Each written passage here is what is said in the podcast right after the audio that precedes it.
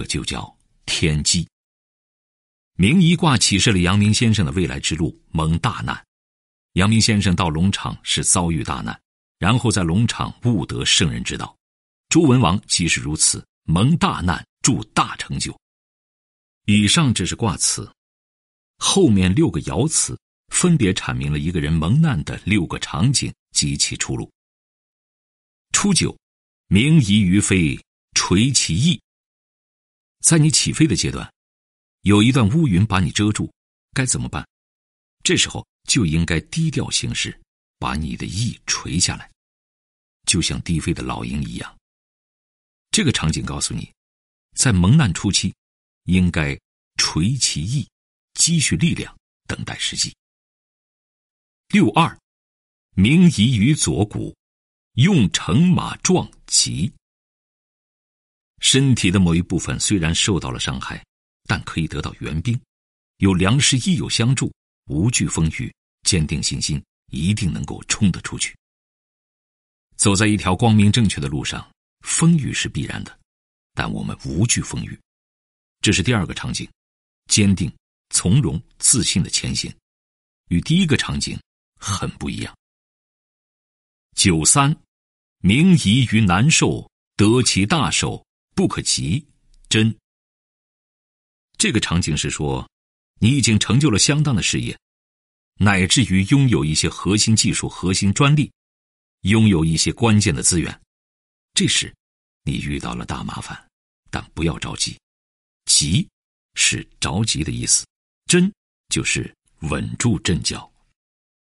今天既然已经有了这样的基础，不要着急，稳住阵脚。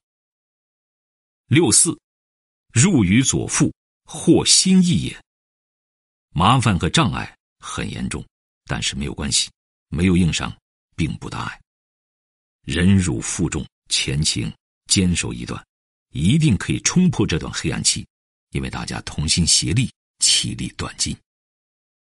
六五，其子之名矣，立真，名不可息也。商朝太师其子，曾被商纣王囚禁，后在朝鲜立国。是古时候重要的一个人物，阳明先生特别引用过这段文字。在这个阶段，你大愿出城，即便有大麻烦，也不妨碍终见彩虹。心中的光明以及事业所呈现的气象是不可能被熄灭的，你只需坚定前行。上六，初登于天，照四国也；后入于地，失则也。身居高位的时候，高处不胜寒。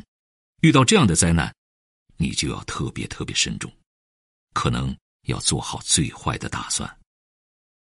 上述六个爻辞就是六种场景，六个场景中间彼此又相互影响，因而又可以产生出新的六种场景。之后根据六十四卦前一卦后一卦的关系，又可以迭代出新的卦象，因而通达易经者。能够明白人生、事业、家庭的来龙去脉，能够解释人事物背后的规律。换句话说，能够明白天机是什么。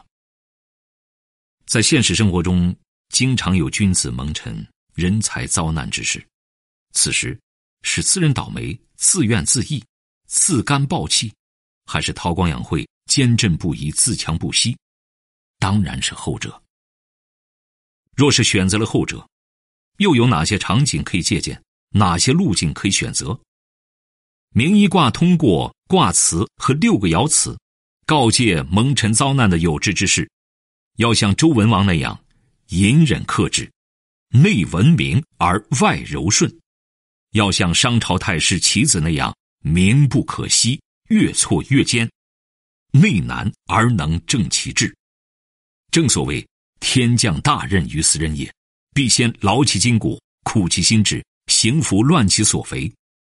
天命如此，这是承担大任者必经的磨难。所以，明夷卦也是个吉卦。阳明先生精通易经，得此天机，自然放弃了隐居山林之念，告别道长，踏上了去往贵州龙场的旅程，遂决策反。此后。才有了著名的龙场悟道。